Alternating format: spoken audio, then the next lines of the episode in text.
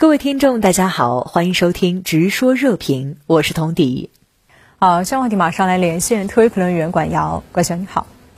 外交部发言人华春莹今天正式官宣，习近平将应邀出席 G20 及 APEC 两场峰会，并应邀对泰国进行访问，还将在与会期间与多国元首会谈。那您对此有何前瞻呢？好的，主持人，未来这一周的国际外交重心呢，在亚洲，东亚系列峰会、G20 峰会。IPEC 领导人非正式会议等等，那么一连三场重磅多边会议连轴举办，而且呢全部集中在东南亚三国，确实堪称是全球外交的奇观。那么中国最高领导人将连轴参加后两场多边会议，日程贯穿全周，所以啊可以预料，令外部世界印象深刻、高强度、高密度的习近平高访节奏又将会在下周精彩上演。我之前在节目中也曾评论。这些年，伴随中国日益走向世界舞台的中央，国际社会实际上也对在多边会场大国领袖所奉献的中国方案、中国智慧形成了一种惯性期待。用二十大报告对过去十年全面推进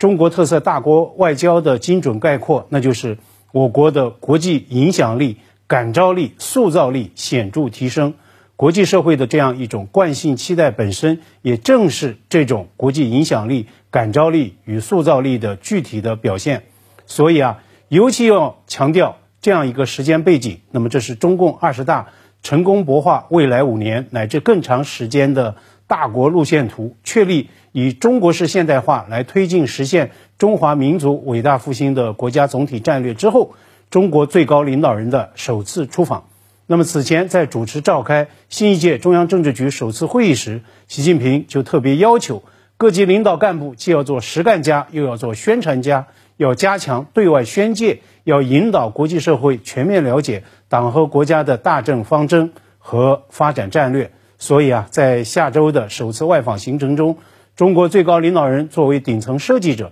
必然将会对中国式现代化做出最权威也是最有说服力的宣讲阐释。我举个眼前的例子，上周北京进进行的一系列的。双边外交活动成为全球焦点，中国最高领导人的一系列的表态，那么均被国际社会反复研读研判。习近平在会见德国总理索尔茨时就强调，核武器用不得，核战争打不得，要共同反对使用或者是威胁使用核武器，防止亚欧大陆出现核危机。那么对这样一种极其个性化、极具辨识度的大国领导人的重要表述。德国总理显然是印象深刻，极为看重。他回国之后第一天就在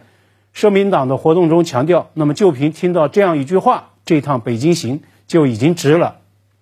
高度重视中方表态的当然不止德国领导人，美方官员昨天在拜登启程之前做媒体吹风，也特别表示关注到中国元首的重要表态。他使用的原话是 “his important remarks”。嗯。外界高度关注下周揭幕的中美元首会晤，那您对此有何观察？这是下周连轴峰会会场外进行的分量最重，也是最受关注的一场双边会晤，没有之一。今天啊，中美两国都进行了官宣，而且呢，白宫声明也确认两位元首的双边会晤将在十四日进行。所以啊，下周一全世界的目光都将会聚焦印尼巴厘岛。今天，华春莹的声明指出，习近平将应约与拜登举行双边会见，显示呢见面是由美方发起。实际上，美国过去几个月来已经在为这一次会见在频繁造势，并且呢做足前期准备。直至本周三，也就是美国中期选举落幕后的第二天，那总统拜登本人呢也就会见表态喊话，足见美方对于这一次习拜会的高度重视。一个细节见证是，在拜登启程参加气候峰会前，不但白白宫就下周一会见发布了声明，还有美方的一名官员向媒体吹风。他甚至也特别谈到，中美两国已就本次会晤的外交理智如何来顺应疫情应对的需要，也就是所谓的 COVID-19 protocols，进行了充分的商讨，也足见双方前期准备之全面之细致。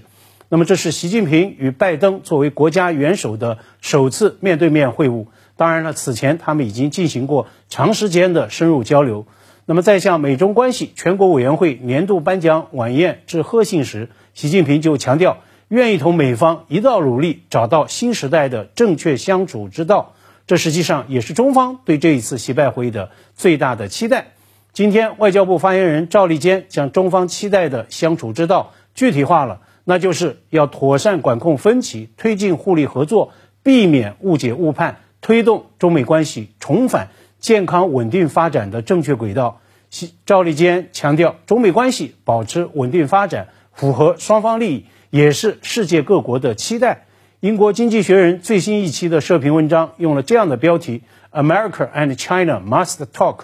中美必须对话。那么传递的正是外部世界的这种期待。动荡变革期里的世界需要中美关系的确定性、稳定性。